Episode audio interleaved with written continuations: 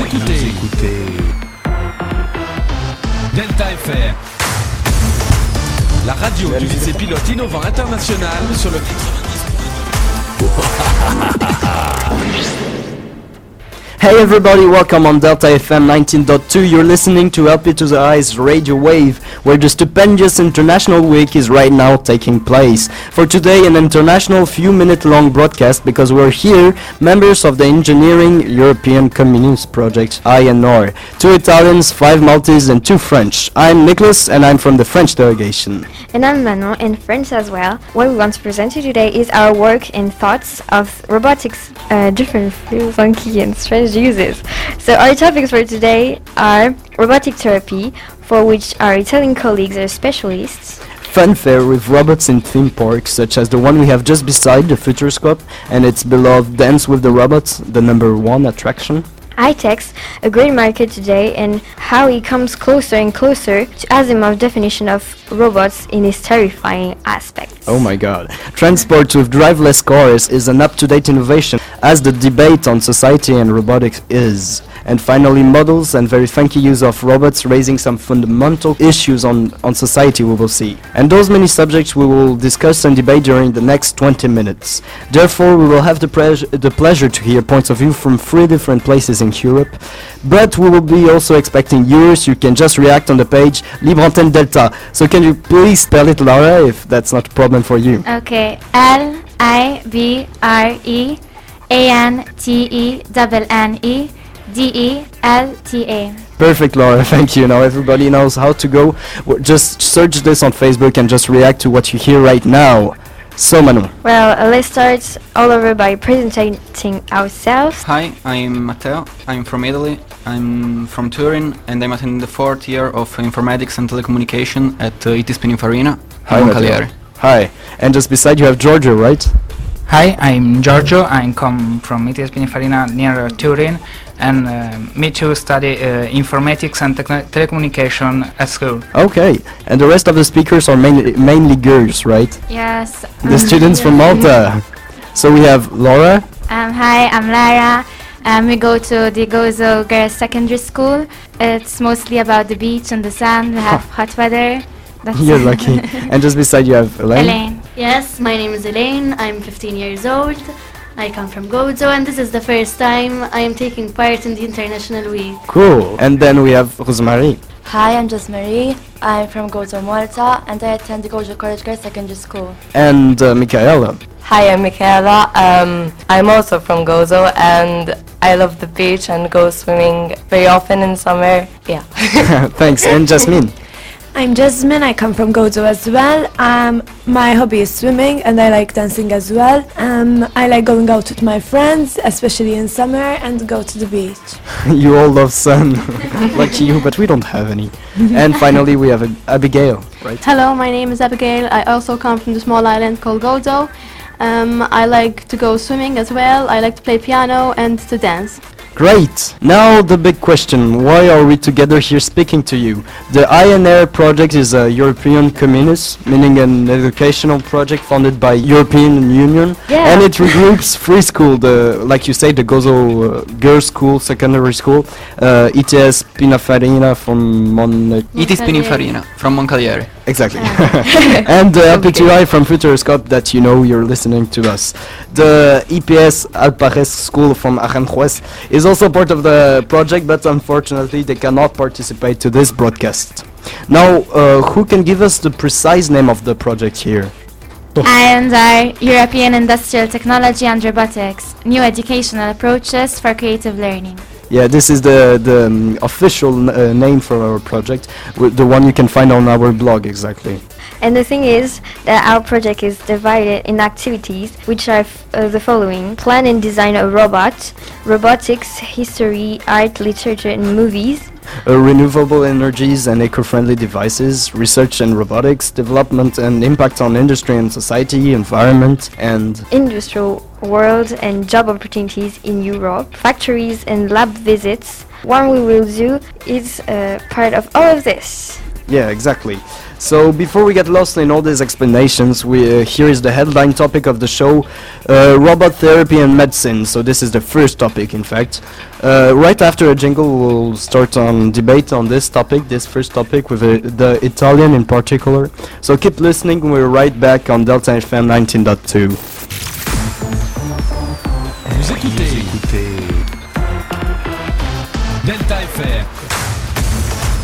La radio du lycée pilote innovant international sur le 90.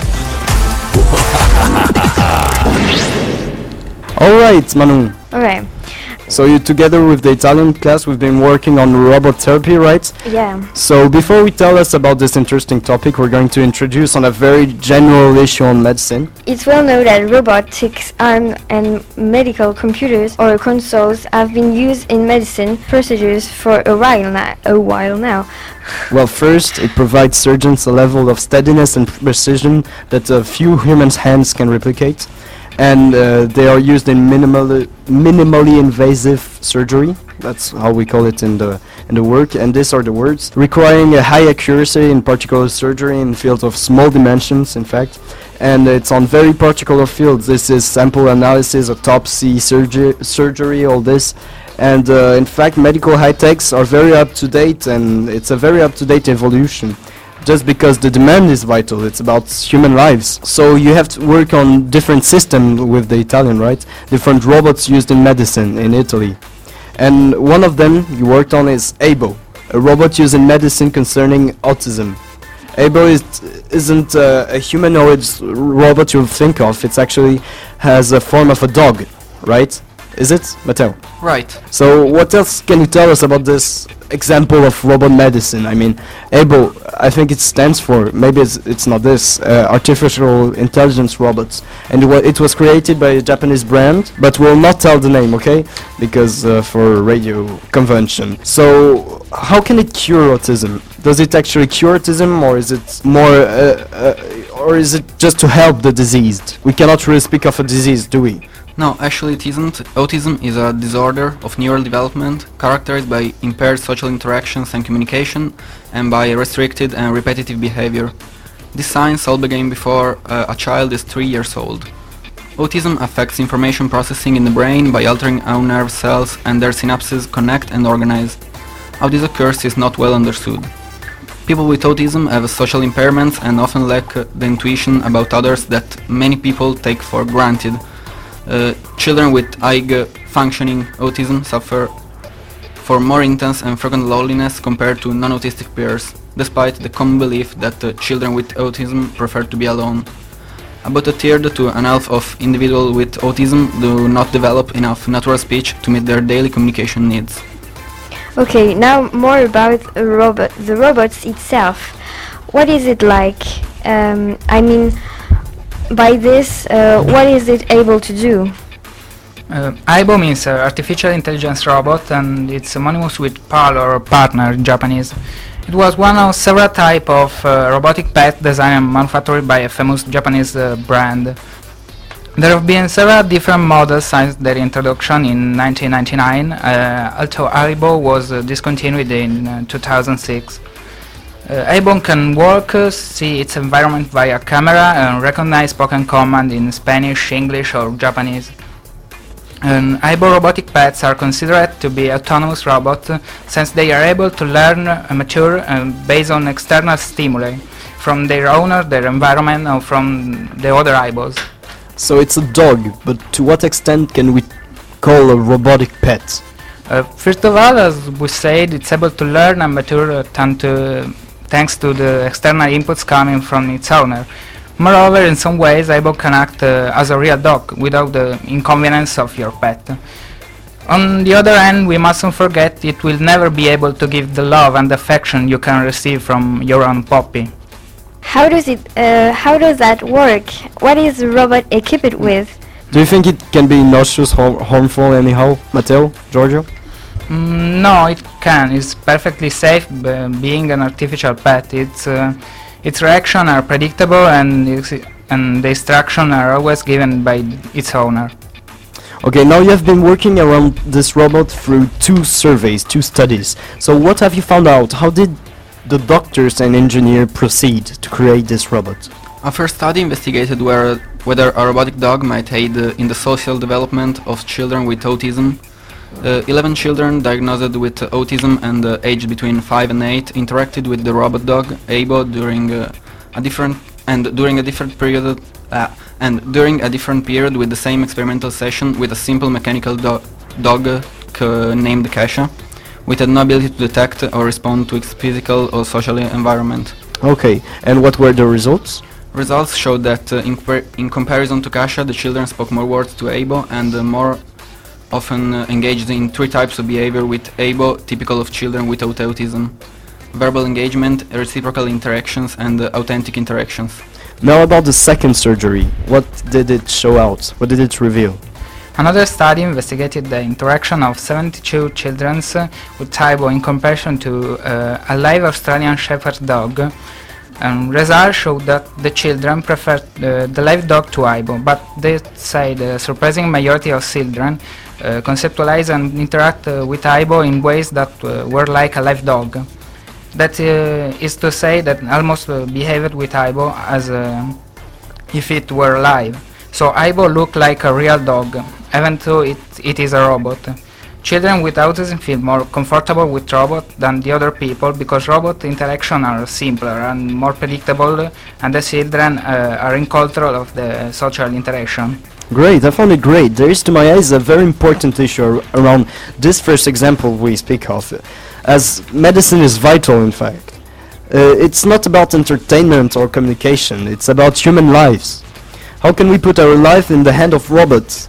It's, uh, it's it. Uh, on the contrary, a great uh, evolution in medicine, surgery, with mostly ad- advantages, or we will be able to ask all these questions at the end of the broadcast because we now move to the next subject, funfair, theme parks, amusement parks. Vous écoutez, Delta FM, la radio du lycée pilote innovant international sur le Right away, next subject, a local one you will see. In Jaunay-Clan, not far from our high school, uh, we have a, a theme park called Futuroscope. This amusement park is a diff- is different from the others because a lot of attractions that it contains are inspired by new technologies like Dance, uh, Danse avec les robots, uh, who will be Dance with Robots translated to English. Sorry, but don't expect to learn dancing with salsa with humanoid robot. This game has been created with original robots taken taken from a car industry. Okay, sitting in the hands of the robots, 7 meter above the ground, you will have a to choose between three levels of difficulties to enjoy the dance. This genius idea, set uh, in 2006 uh, on a platform of um, 2000 meters squared. is uh, use uh, 10 uh, robot casters built by uh, Germany industry uh, called KUKA, an European leader of industrial robotics. Those robots can make acceleration of 3G thanks to a six uh, articulation articulation arm and handle a weight of uh, 15 500 500 kilos, yeah. 500 kilos. But at the time, you can move the to the rhythm of I love rock and roll or staying alive. Nowadays, the attraction have been totally remade with electronic music, and it's supported by one of the biggest French DJs, Martin Solveig. Sorry for this. Uh, we can only recommend you this attraction. You can never get uh, rid of it. You will like it, I guess. Even if you are afraid of heights, you can uh, attend to this show from a little balcony uh, where you can see the others on the robots. This was about the first, uh, the second topic, in fact, uh, theme park and robots in theme park. Now we're going, uh, we're going to listen on Delta FM 19.2 a music. The first music. Can you give me the name, Manu? Uh, is Technologic by the Daft Punks. So be right back on Delta FM. This is Technologic. Vous écoutez, Delta FM, la radio du lycée pilote innovant international sur le 90. Okay, guys, we're coming back. Uh, we're actually listening. We're listening to Tiesto Red Lights and not Technologic by Daft Punk. Um, well, and now we are going to talk uh, about the f- uh, fourth topic, um, which will be transports. Yeah, and we've seen that since the past 50 years, humans pass more and more time locked up in his car, driving or even in traffic. Long was the utopia of flying cars and or driverless cars in the rage, but few months ago it appeared the brand new autonomous car produced by the company holding the search engine number one, but we will not uh, speak about it. So, Manu, Uh, let's see uh, what the fantastic new technologies advance. First, let's uh, explore its features and how it does it works. Just before asking the same question about this again, um, can a robot intelligence re- replace a robot mind? Can you tell me uh, by looking to the mm, producer's plan what is the system behind the uh, this robotic car is? Yeah. Look at, can you see the, we have under our eyes uh, a map, uh, a, a, a plan of the design by the company of the autonomous car, and you can see all the features it has, and how can it work just as a robot. So what can you see? I see here uh, a video camera on the top. This is what makes it really strange for a, uh, for a, a car. There's a, a position estimator. Oh yes, on the wheels, I guess it's to know where uh, the car is for it to drive alone, where on the road it is. Yeah, and the lidar in the roof. I don't know what it. Um, Yes, it's a kind of sensor, but it's like um, what we'll call in France a GPS. It's to locate yourself in the in the map uh, during dur- while you're driving. mhm, And a distance sensor. Yeah, this is in front of the car, and it's uh, when you're in traffic, for example, for you not to bump in the car in front or in the back of you, for it to drive alone. So the thing about this car is uh, you can re- it really drives alone. You can just sit down here and sleep while the car goes on its own. Would you like to have one of those cars? Of course. will you sleep all the time? Or will you get bored? I sleep. Yes. you prefer to sleep. okay, another topic now, Manu. What is yeah, it? we're going to talk about models and design. So we have seen that uh, after all the Japanese engineers have developed it, uh, they're going to import technologies at another level, developing new kinds of robots for the fashion industry. So what should we think about those iron models? Are there solution ago- against the growing phenomena of anorexic models or just another step into industrialization? Uh, we are there. We are here uh, to answer all these questions about robot models. Yes, the development of humanoid robots could soon revolutionize the fashion week. Within uh, technological advances, robots are more and more similar to humans and can even have facial expressions. As Professor uh, Hiroshima Ishiguro, the creator of the world's most advanced robot, uh, Android, uh, puts It wouldn't be hard to pass off a robot as a human on TV because the most important thing is the appearance and the behavior. And this is what the scientific says about it. Right? Yeah, I think we uh, we are soon going to uh, be invaded by those machines. But don't worry, the developers are only at the first step of the project. Even if robot model presents a lot of advantage for fashion creator creators, it's going to take years to repra- replace movement monuments of fashion like Kate Moss or, or Natalia Vodianova. And what kind of advantages can a fashion creator have to work with androids uh, with androids instead of humans? The first advantage is the price of hiring a model. A human model can be paid $10,000. Developing a robot like this will cost only if oh sorry only not it's not only it's uh, 1.4 million pounds only once. This is the thing, you only pay once. The second one is that robots never get old.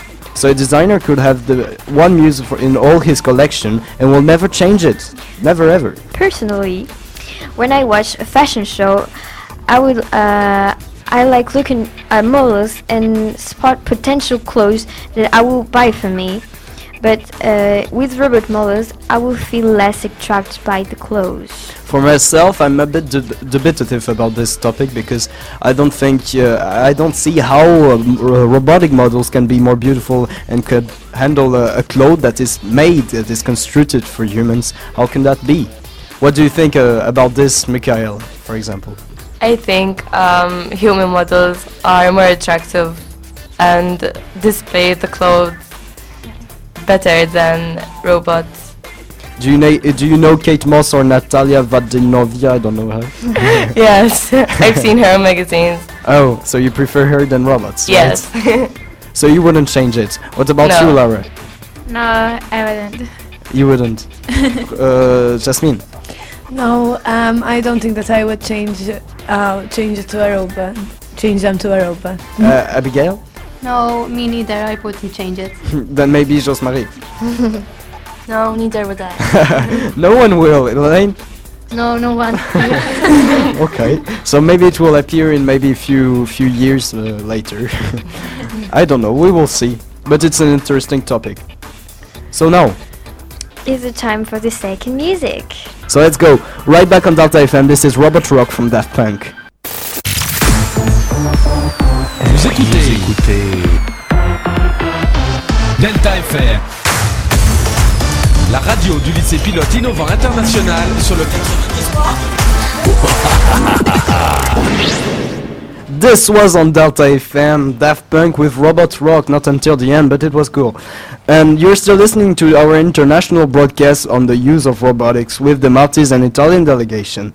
And this is the time for the debate, so just uh, to remind you, it's uh, the time where everybody gives its opinion freely, but in the respect of rules, of course. uh, and you can as well react on Facebook, just react on our page, Libre Antenne Delta. Laura, please repeat it again. L I V R E A N T E double N E D E L T A. Thank you. You're gonna hate me, I think. No let's go one topic after the other, uh, Manu. What have we spoken of? Uh, we have already spoken of um, mm,